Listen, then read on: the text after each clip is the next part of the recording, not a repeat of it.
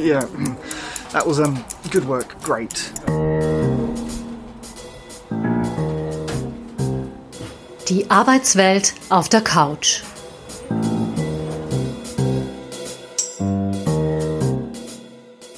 Herzlich willkommen bei Die Arbeitswelt auf der Couch. Das ist der Podcast von Sonja Rieder, Karrierecoach und Psychotherapeutin und mir, der Podcasterin Doris Obrecht. Wir sind bei der neunten Ausgabe unseres Podcasts angekommen, der die Arbeitswelt auf die psychotherapeutische Couch legen, zerpflücken und so manche Hintergründe sichtbar machen möchte.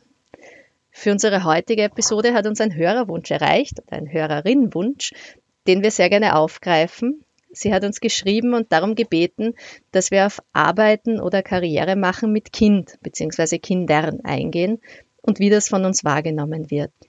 In Österreich ist es auch heute noch eine Frage, die meist Frauen betrifft oder Frauen sich stellen müssen. Möchte ich ein Kind oder mache ich Karriere? Oder geht im Jahr 2021 vielleicht doch auch schon beides. Die Zahlen dazu sind durchaus hörenswert. Statistik Austria liefert einen interessanten Vergleich für die Altersgruppe der 25 bis 49-Jährigen. So waren 1994 rund 94 bis 95 Prozent der Männer mit Kindern erwerbstätig. Bei den Frauen waren es nur 55 bis 67 Prozent wobei sich die zweite Zahl, die 67, auf Frauen mit Kindern über 15 Jahre bezieht. 2019 haben sich die Zahlen bei den Männern wenig verändert. Es sind immer noch 93 bzw. 94 Prozent der Männer mit Kindern erwerbstätig. Allerdings arbeiten mehr in Teilzeit. Also hier ist der Anteil gestiegen von circa 2 Prozent auf circa 5,6, wenn die Kinder unter 15 Jahren sind. Bei Frauen schaut das ein bisschen anders aus. Hier ist der Anteil an erwerbstätigen Frauen um rund 15 Prozent gestiegen, bei Kindern über 15 Jahren sogar um 20 Prozent. Aber es arbeiten auch viel mehr in Teilzeit, nämlich bis zu 35 Prozent mehr im Vergleich zu 1994. Rund 75 Prozent der Frauen mit Kindern unter 15 Jahren arbeiten also heute in Teilzeit. Sonja, was sagen uns diese Zahlen im Geschlechtervergleich, aber auch historisch betrachtet? Naja, ich glaube, da braucht man nicht sehr viel daran herumdeuten. Also die Zahlen, das sind eigentlich Zahlen, die ja für sich sprechen. Ich glaube, dass das ganze Thema irgendwie komplexer ist und dass es auch einfach mit der Art äh, unseres Schulsystems zusammenhängt, auch mit der Art natürlich Kinderbetreuung, wenn sie ganz klein sind, die Möglichkeit, Kinder extern betreuen zu lassen. Und dann, glaube ich, spielt einfach eine Rolle, dass Leute mobiler sind als früher, dass äh, in den größeren Städten viele einfach auch hinziehen wegen guter Jobs und dann einfach Großeltern auch nicht mehr so zur Betreuung zur Verfügung stehen oder zum Beispiel die Großmutter dann halt auch selber berufstätig ist oder so. Ja, also da glaube ich, das ist ein, ein ziemlich komplexes Thema und nicht nur davon abhängig, dass jetzt eine Frau sagt, ich will halt mehr arbeiten oder weniger arbeiten. Ich glaube, das stellt sich so in der Form. Es sind viel mehr äußere Faktoren, die da eine Rolle spielen. Es ist auch so, dass zum Beispiel unser Schulsystem es schon mehr oder weniger nötig macht, dass man die Kinder irgendwie begleitet und unterstützt. Also das ist ja nicht so, dass automatisch jetzt Hausübungen betreut werden und so weiter. Die Kinder kommen heim und selbst wenn es eine Tagesbetreuung ist, aus eigener Erfahrung ist es durchaus nicht so, dass das dann alles erledigt ist. Also es gibt selbstständigere Kinder und weniger selbstständige, aber dass man nichts machen muss, das ist nicht so. Und die meisten Eltern werden bestätigen, dass der Aufwand wesentlich größer ist als früher. Also die meisten sagen, mit mir hat kein Mensch gelernt. Das geht heute gar nicht mehr. Oder kaum. Bleibt das dann primär an den Frauen hängen, diese Aufgabe? In der Praxis häufig, ja. Jetzt entscheiden sich manche Frauen dazu, erst Karriere zu machen und dann spät Kinder zu bekommen. Wie siehst du denn das? Ist das eine Möglichkeit, doch irgendwie Karriere zu machen? Wobei dann ist die Karriere vielleicht mit 38 vorbei. Wie stehst du dazu? Naja, wenn man ein bisschen mehr Zeit hat vorne, muss man halt seine Schäfchen schneller ins Trockene bringen. Äh, manchen gelingt es tatsächlich, dass sie sich dann so eine gute Position bis dahin aufgebaut haben, dass sie gut zurückkommen können. Aber da muss man sich halt schon wirklich was Solides aufgebaut haben, wo man nicht beim ersten Puster, ich weiß nicht, ich habe mal einen Fall gehabt, einer Managerin, der die Tränen hochgekommen sind im Coaching, weil sie nicht glauben konnte, dass sie als total aktive Frau, die viel weitergebracht hat, nach, nach einer Karenz halt gesagt wird, ja, wir, können dir halt deine Führungsposition gibt so sowieso nimmer. Und wenn, dann kannst schon in die Führung gehen, aber musst halt, äh, musst halt irgendwo nach Osteuropa ziehen, ja, was halt, ja, mit Kind in dem Fall also nicht so leicht möglich war. Also solche Erfahrungen machen halt dann manche. Aber ähm, es gibt schon welche, denen das hilft, die späte Mutterschaft. Die späte Mutterschaft hat allerdings ein Risiko und das ist, dass es dann eventuell mit der Schwangerschaft nicht immer so klappt. Zahlen von In-vitro-Fertilisation sind ja sehr hoch. Das weiß man vielleicht nicht so. Das ist wahnsinnig häufig und auf das kann man sich halt nicht verlassen, ob es dann, dann klappt. Das war ein gutes Beispiel, das du gerade angesprochen hast. Da möchte ich auch gleich noch ein bisschen bleiben. Ich hoffe, ich komme heute nicht mit zu vielen Zahlen, aber ich finde die sehr interessant bei dem Thema. Es gab eine Studie der Princeton University, die haben sich weltweit, glaube ich, angeschaut, wie die Verluste ausschauen bei Frauen, die in Karenz waren. Und die haben interessanterweise herausgefunden, dass in den ersten zehn Jahren nach der Geburt des ersten Kindes Österreicherinnen 51 Prozent ihres Gehalts verlieren. Das ist für mich schon eine erschreckend hohe Zahl. Im Englischen gibt es da einen Begriff dafür, nämlich Child Penalty. Im Deutschen kenne ich keinen, also das Defizit, das Frauen mit Kindern bei der Entlohnung haben. Wie ist denn dieser Verlust zu begründen, beziehungsweise wie setzt sich der zusammen? Naja, wenn man die ersten Jahre ist die Frage, ob das gerechnet ist ab, ab Geburt vom Kind, weil natürlich nach der Geburt in unseren Breiten halt dann meistens eine Karenz angehängt wird und da verdient man ja, also im Sinne von Verdienst ja nichts und kriegt halt Kinderbetreuungsgeld. Ja, ja es ist auf zehn Jahre angelegt. Ja, also da wird es schon eine Rolle spielen, dass eine Zeit lang gar nicht gearbeitet wird und dann eben die reduzierte Arbeitszeit auf viele Jahre hinaus. Ja. Was ist denn generell für dich in, in deinem Eindruck der Grund oder die Gründe dafür, dass die Kinderbetreuung nach wie vor in so hohem Maße Frauensache ist in Österreich? Naja, oft verdient der Mann einfach mehr. Ähm, dann ist es sowieso überhaupt kein Thema, wer das wie aufteilt. Und ich denke schon auch, dass manche Frauen gern Zeit mit ihrem Kind verbringen wollen. Das ist aber auch etwas, was Männer gern möchten, die haben dann noch weniger die Möglichkeit. Also es gibt ja auch da soziale äh, Aspekte, wo man sagt, okay, wenn ein Mann mehr verdient, ist es logisch, aber es ist auch als Mann Karenz anzumelden oder Teilzeit zu arbeiten, ja, wird ja auch nicht überall so ganz easy angenommen. Da ist ziemlich viel Luft nach oben, denke ich. Und der Kinderwunsch ist halt bei den meisten Frauen heute auch sehr überlegt und dann ist so der Wunsch auch Zeit mit dem Kind zu verbringen. Also ich persönlich finde das nicht richtig, dass man da immer nur sagt, naja, das ist halt das schlechte Gewissen. Na, das muss nicht nur schlechtes Gewissen sein, das kann einfach der Wunsch sein, Zeit mit dem Kind zu verbringen, was ja ein absolut verständlicher und, und gesunder Wunsch ist, der ja auch den Kindern zugutekommt. Ja. Als Gegenüberstellung das schlechte Gewissen finde ich wenig differenziert. Das entspricht auch ein bisschen dem Klischeebild der Frau, die trotz Kind oder Kindern Karriere macht, als Rabenmutter, als Mutter, die sich nicht ums Kind kümmert, wenn sie das Kind wieder in die Kindergrippe gibt äh, oder recht früh schon in die Kindergrippe gibt. Wie erlebst du denn in deinem Klientenstamm diesen Balanceakt, genau das, was du jetzt gesagt hast, zwischen Karriere und Kind?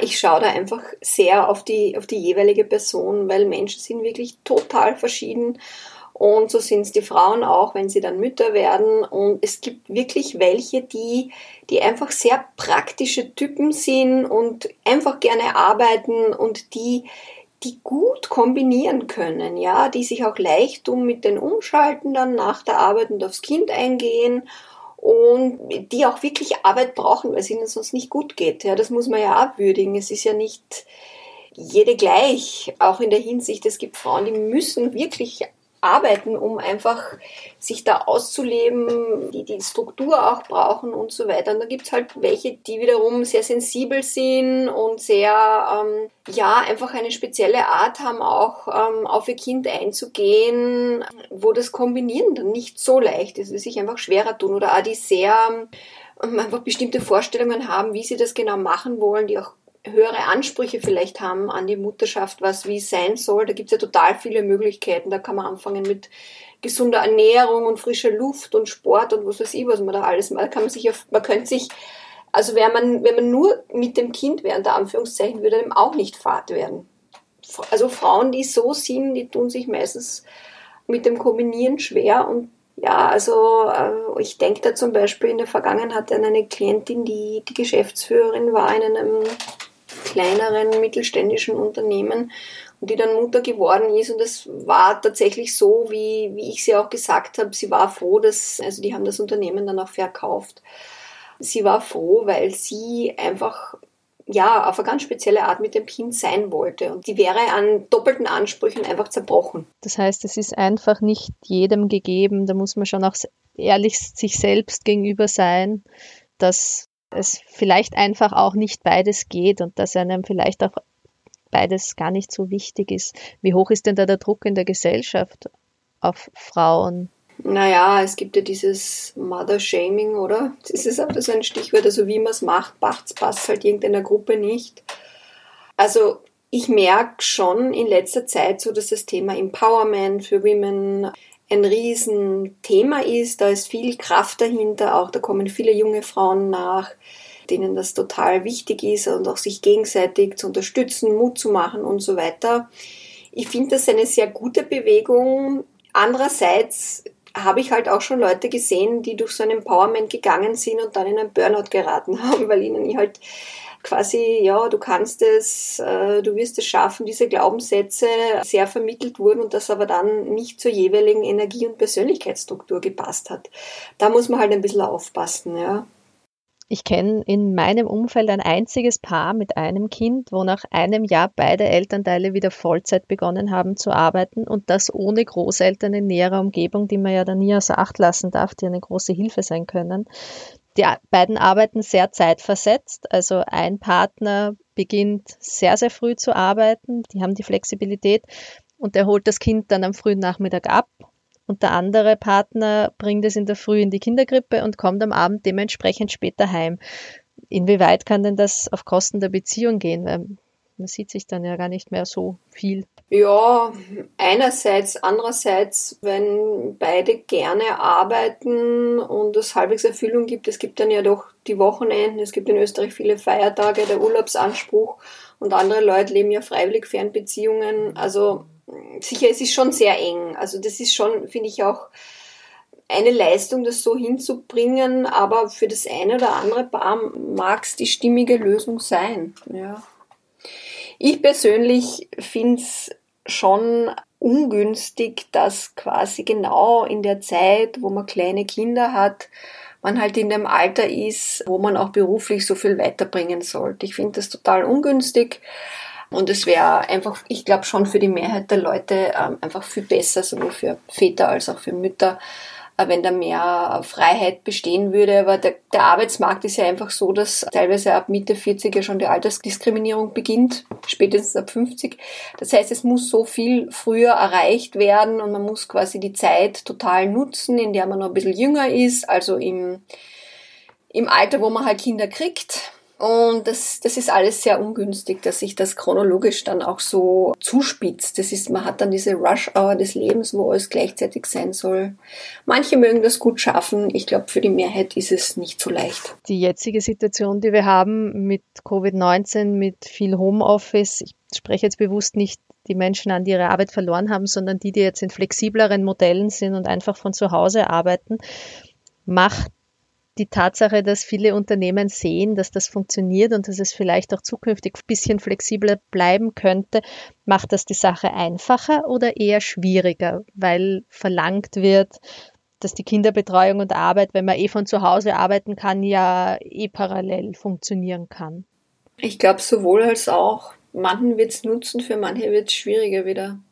Also man muss schon sagen, dass viel äh, online erledigt, erledigt werden kann, hat auch in den letzten Jahren schon vielen Frauen das berufliche ein bisschen erleichtert oder überhaupt gewisse Schritte ermöglicht. Weil, weil man halt ganz einfach am Abend noch ein bisschen was machen kann. Oder zu Zeiten, wo, es halt irgendwie sonst der Partner das Kind betreut oder eine, ex, eine externe Betreuungsperson. Andere werden in Druck kommen. Es ist, es ist auch ein bisschen Frage der Räumlichkeiten. Ja, wie, wie groß ist die Wohnung? Weil ein Kleinkind versteht einfach nicht, warum ein Elternteil, wenn er zu Hause ist und halt vorm Computer sitzt, warum der nicht auf, auf es eingehen kann. Das verstehen die nicht. Das heißt, es ist im Prinzip wie so eine, ähm, eine Ablehnung im Prinzip, wenn jemand mehr ins Kastel schaut und, und das Kind daneben. Also das, das geht ja auch nur, was weiß ich, das geht vielleicht 20 Minuten, eine halbe Stunde, je nach Alter vom Kind, ja. Aber das, sowas wird, wird auch wenig diskutiert. Wenn man das selber erlebt hat, weiß man halt, äh, was möglich ist und was nicht. Das ist auch von Kind zu Kind verschieden natürlich wenn man dann nicht weggehen kann, keinen extra Raum hat und alles spielt sich in einem Zimmer ab, ja, nicht ideal. Wenn man jetzt einmal vom emotionalen Aspekt absieht, der beim Kinderkriegen ja meist im Vordergrund steht, welche Nachteile oder auch Vorteile siehst du denn für Frauen in der heutigen Zeit, Kinder zu bekommen, wenn sie sich auch beruflich verwirklichen und weiterentwickeln möchten? Naja, ich meine, Kinder zu bekommen oder ein Kind zu bekommen, ist halt etwas, was das Leben enorm erweitert. Aber ich weiß nicht, ob, ob, deine, ob ich deine Frage jetzt richtig verstanden habe. Also wenn, welchen Sinn oder was es bringt, ein Kind zu bringen überhaupt. Oder da sind wir nämlich schon in der Philosophie. das, das stimmt. Welche Nachteile ein Kind mit sich, gut, das haben wir jetzt schon ein bisschen besprochen, welche Nachteile das mit sich bringt. Dann frage ich anders, hast du Klientinnen oder auch Klienten, die sich bewusst aus jetzt finanziellen oder Karrieregründen gegen Kinder entschieden haben? Also, das ist gar nicht so selten. Es gibt einfach Frauen, die nicht so einen Kinderwunsch haben. Dann ist es überhaupt einfach, weil wenn der Wunsch nicht so da ist, dann, ja, warum denn? Da ist es einfach, das stimmt. Aber wenn die Frau durchaus einen Kinderwunsch hat, aber für sich dann entscheidet, na, der Karrierewunsch ist größer. Also da habe ich den Eindruck, dass es meistens so bewusst nicht geschieht. Irgendwie ist dann, wenn die Karriere so anzieht, wird es dann meistens irgendwie übersehen oder so. Da ist, ist irgendwie keine Zeit oder das ergibt sich dann einfach nicht. Aber dass eine sich, obwohl der Kinderwunsch da ist, hinstellt und sagt, ja, jetzt verzichte ich bewusst auf die Karriere, das habe ich eigentlich noch nie gesehen. Es nimmt halt dann irgendwie Form an, das Ganze, und irgendwann ist es dann eh, eh zu spät. Ja. Aber ähm, sagen wir so, wenn ein Kinderwunsch da war und der wird eben nicht realisiert, ist es zumindest für die meisten Frauen dann ab den Wechseljahren halt einfach ein Thema, mit, mit dem sie sich dann halt auch auseinandersetzen, auseinandersetzen müssen. Welchen Rat würdest du den Frauen geben, mitgeben, beziehungsweise also wie Sie, wenn Sie nach der Geburt rasch wieder beruflich vorankommen wollen, wie Sie das gut vorbereiten können? Um, Oder geht das gar nicht? Hat man da keinen Einfluss darauf? Na, also gar keinen Einfluss, das würde ich jetzt auch wieder nicht sagen. Es ist halt so, dass beim ersten Kind man ja gar nicht weiß, wie das ist. Das heißt, es ist immer ein Überraschungseffekt. Bei manchen taugt das dann total und sind total glücklich. Also gerade unlängst habe ich eigentlich eine sehr erfolgreiche Anwältin bei mir gehabt, die Gut, die hat das Ganze schon ein bisschen hinterfragt auch, aber ähm, sie ist einfach sehr glücklich mit dem Kind und ja, steht schon eine Umorientierung irgendwie im Raum oder zumindest eine deutliche Reduktion, was halt in ihrer Branche auch nicht gut möglich ist ich würde beim ersten Kind mit einem Arbeitgeber immer schauen, dass ich vor dem Kind sich zu weiß Gott, wie viel committen ist nicht gut, weil eben dieser Überraschungseffekt nicht klar ist. Man weiß ja nicht, wie das ist, wenn man ein Kind hat. Ja. Man weiß auch nicht, ja, trägt jetzt der Partner viel dazu bei und wie viel Hilfe wird man haben. Ja. Also so Verhandlungen, wenn man wieder zurückkommt, empfehle ich eher dann nach der Geburt und eine Weile später da hinauszuschieben irgendwie. Grundsätzlich ist es ein großer Unterschied, ob man ein oder mehrere Kinder kriegt. Das ist übrigens auch das, was äh, die meisten äh, Scheidungsanwälte und Scheidungsanwältinnen sagen. Bei einem Kind, dann habe ich, habe ich einen einmaligen Karriereeinbruch, einen beruflichen Einbruch, aber danach kann ich wieder aufbauen. Ab zwei Kindern habe ich nicht nur zwei Kinder und zwei Einbrüche, sondern auch die ganze Zeit dazwischen wo ich, na ja, ich weiß nicht oder ja, wann wäre ein guter Zeitpunkt, wenn ich jedenfalls ist, bis dann das zweite Kind da ist, ist es quasi eine unentschiedene Zeit bei vielen, wo man weder gescheit vor noch zurück kann. Also wenn, dann ist es rein karrieretechnisch, aber das ist ja bitte auch nur ein Aspekt im Leben, ist es natürlich besser, wenn man dann, wenn man sagt, man will zwei äh, oder mehr sogar, äh, dass man es dann eher rascher hintereinander kriegt oder wieder mit größerem Abstand, ja. So dass man dazwischen wieder, wieder da ist und wieder Fahrt aufnehmen kann im Beruf, weil in vielen Fällen muss man sich vieles zurückerkämpfen, ja. Das ist nicht nur dann der böse Chef oder so, sondern also ich habe das immer wieder auch mangelnde Solidarität auch unter Kolleginnen, wo dann halt quasi der Aufgebiet der Karenzlerin wird dann von der anderen ein bisschen so eingestreift und so. Also kommt alles vor.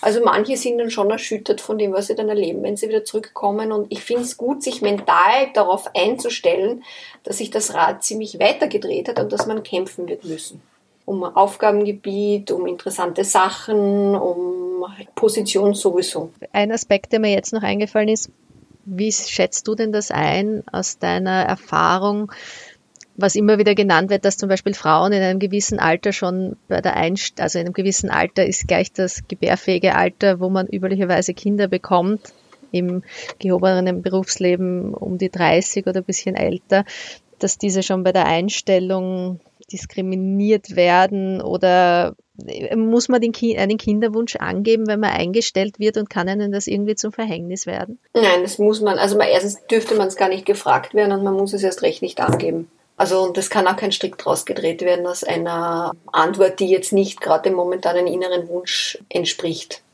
Also man kann im Prinzip, äh, auch wenn man Kinderwunsch hat, sagen, es ist, der Kinderwunsch ist kein Thema, ohne dass einem was passiert, ist auch ein gutes Recht es ist unmöglich, sowas gefragt zu werden, aber ich weiß, dass es immer noch ab und zu vorkommt. Sicher weniger als früher. Mhm. Gut, ein Thema, über das wir noch nicht gesprochen haben, beziehungsweise es nur kurz angedeutet haben, ist die Karenz für Männer. Es wird gerne Skandinavien als Beispiel hergenommen, Schweden, Island, weil dort fast 90 Prozent der Männer ebenfalls in Karenz gehen. Da möchte ich für Österreich gerne einen Satz aus einer Broschüre der Stadt Wien zitieren. Der ist zwar schon zehn Jahre alt, spricht aber eine deutliche Sprache. Ich zitiere, bei Männern fällt die Anzahl der Karenz- und Kinderbetreuungsgeldbezieher statistisch nicht ins Gewicht. Jetzt haben sich die Zahlen zwar ein wenig geändert seitdem. 2017 waren zwischen 10 und 28 Prozent der Väter je nach Bundesland beteiligt beim Kinderbetreuungsgeld. Allerdings gehen Männer in der Regel sehr viel kürzer als Frauen. Es sind also in vergleichbaren Zahlen die Kinderbetreuungsgeldtage gehen nur zu 4,5 Prozent an Männer. Das heißt, eigentlich 95 Prozent der Karenzen in Tagen gerechnet sind immer noch die Frauen. Und mhm. die Zahl bleibt seit zehn Jahren de facto Aha. gleich. Mhm. Das war für mich auch ein erhellender Moment, dass das dermaßen wenig ist. Wie erlebst denn du die Männerkarenz in deiner täglichen Arbeit? Es kommt ganz selten vor, aber also so für kurze Zeit doch immer wieder und ich finde schon, dass es die Generation der jüngeren Väter irgendwie anders eingestellt ist und dass die gern auch viele von ihnen wirklich gern aktiv beim Kind sein möchten. Da ist auch nicht nur das Thema Karenz wichtig, sondern einfach auch die Frage Überstunden. Also in diesen, all diesen Bereichen, wo meine Klienten arbeiten, die halt sehr gut ausgebildet sind, sind oft Überstunden sowieso selbstverständlich. Also viele wären froh, wenn sie am Abend ähm, einfach ihre Kinder ins Bett bringen könnten oder noch ein bisschen Zeit mit ihnen haben könnten. Und dann besteht halt eine Scheu, durch irgendwelche Nachteile zu haben beim Arbeitgeber, wenn man in Karenz geht oder Elternteilzeit. Das spielt halt schon noch eine Rolle. Das ist gut, dass du das jetzt sagst, das wäre meine nächste Frage gewesen. Man kann einfach nicht pauschal, wie das auch wenn es manchmal in Internetforen oder im Standardforum so passiert, den Männern den schwarzen Peter in die Schuhe schieben und sagen, naja, die wollen halt einfach nicht beim Kind bleiben. Ja. Was sind denn da so für Hürden im Unternehmen zum Beispiel für Männer, wenn sie in Karenz gehen wollen? Ja das muss man einfach sagen. Die Berufswelt ist, also in unseren Breiten ist eben nicht wie in Skandinavien. Ich habe mal eine Klientin gehabt, die hat freudigst in Dänemark gearbeitet und ist dann mit dem Beruf nach Österreich gekommen und hat halt festgestellt, dass in dem Berufsfeld äh, sie quasi immer bis spät abends arbeiten muss und sie deshalb auch keine Kinder haben kann, weil das ist ja überhaupt nicht kombinierbar, während in Dänemark alle um 5 Uhr heimgegangen sind. Also das ist ja völlig, sind ja völlig andere Rahmenbedingungen und es wird, es gibt einfach nach wie vor bei uns genügend äh, Individuen, die ganz einfach leben, um zu arbeiten, ja.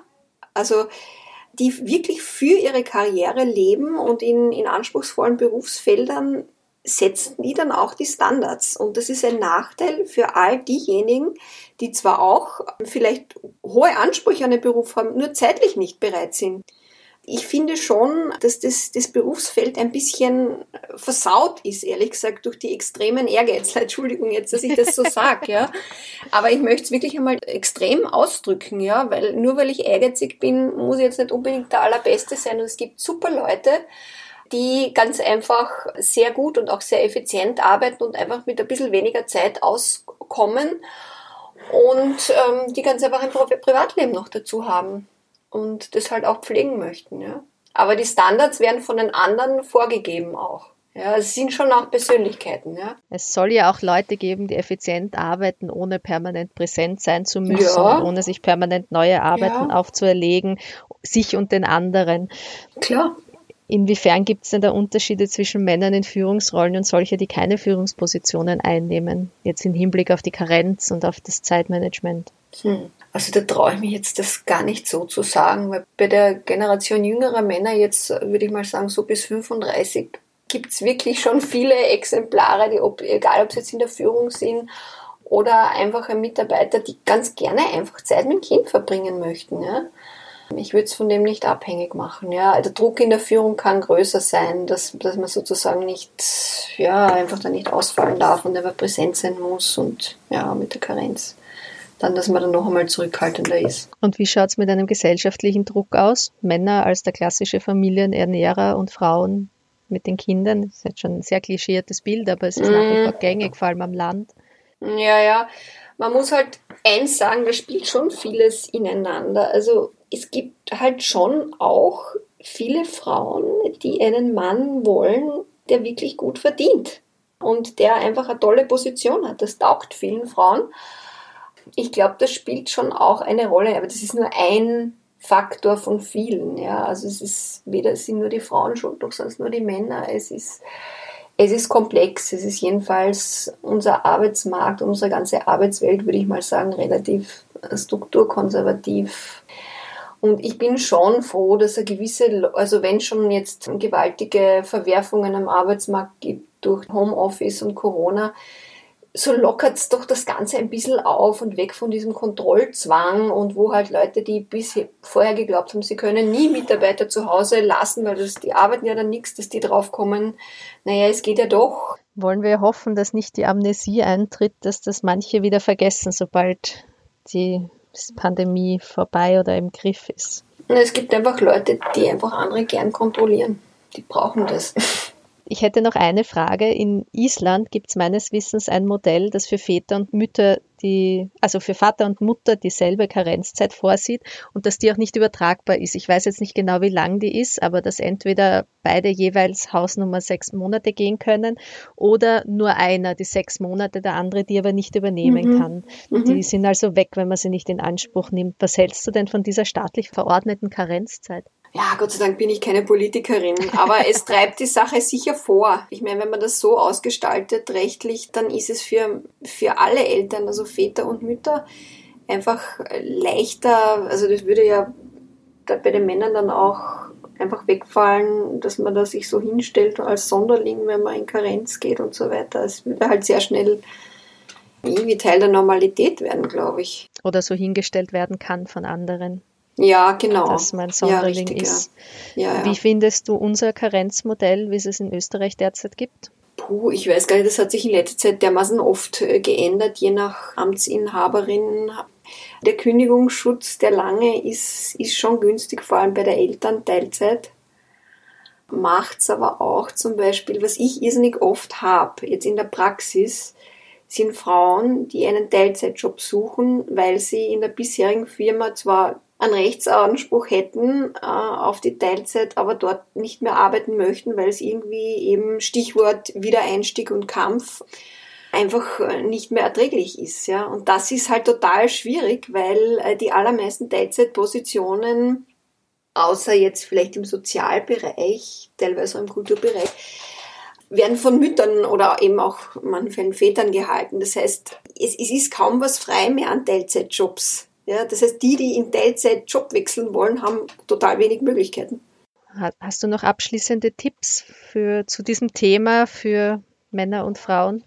Ich denke mal, es ist gut, auf sich selbst zu hören und nicht so sehr auf gesellschaftliche Trends und was irgendwer meint und schreibt und so weiter. Das kann man natürlich alles lesen und konsumieren, aber ich finde halt auch, dass die Zufriedenheit im Leben ein anzustrebendes Gut ist und dass das was wert ist und ja, sich selbst auch, was man für ein Typ ist, auf das ein bisschen schauen.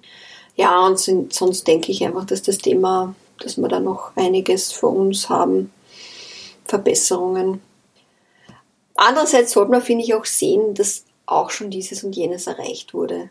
Also es ist so, wenn man immer nur schaut, ja, auf das, was doch vor uns liegt, also das Männerbild hat sich schon auch geändert. Und das, also ich, ich bin da halt, wie soll ich sagen, ich bin vom Typ her eher eine Optimistin. Ich finde es gut, auch zu schauen, dass schon etwas sich bewegt hat. Ja, weil man dann irgendwie nicht so verbissen wird oder verbittert auch. Und wenn man sehen kann, dass sich was bewegen kann. Mhm, Wenn man genau. nur sieht, was noch alles gemacht gehört, ja. was noch alles schlecht ist, wird es schwierig. Genau. Ja. Damit sind wir schon am Ende unserer heutigen Episode. Wir danken unserer Hörerin sehr, die uns zu diesem Thema inspiriert hat. Und wir danken euch und Ihnen allen fürs Zuhören. Wir freuen uns, wenn ihr beim nächsten Mal wieder einschaltet und wenn ihr auch einen Wunsch habt, einen Themenwunsch, einen Themenvorschlag, ein Thema, das euch besonders interessiert oder auch persönlich betrifft, dann schreibt uns doch eine Mail an office.sonja-rieder.at. Wir freuen uns immer über Input von außen. Das war die neunte Episode von Die Arbeitswelt auf der Couch, dem Podcast von Sonja Rieder und mir, Doris Obrecht. Ein Karrierecoach trifft eine Podcasterin wir zerpflücken die Arbeitswelt und decken hoffentlich so manches Mysterium auf. Die Arbeitswelt auf der Couch.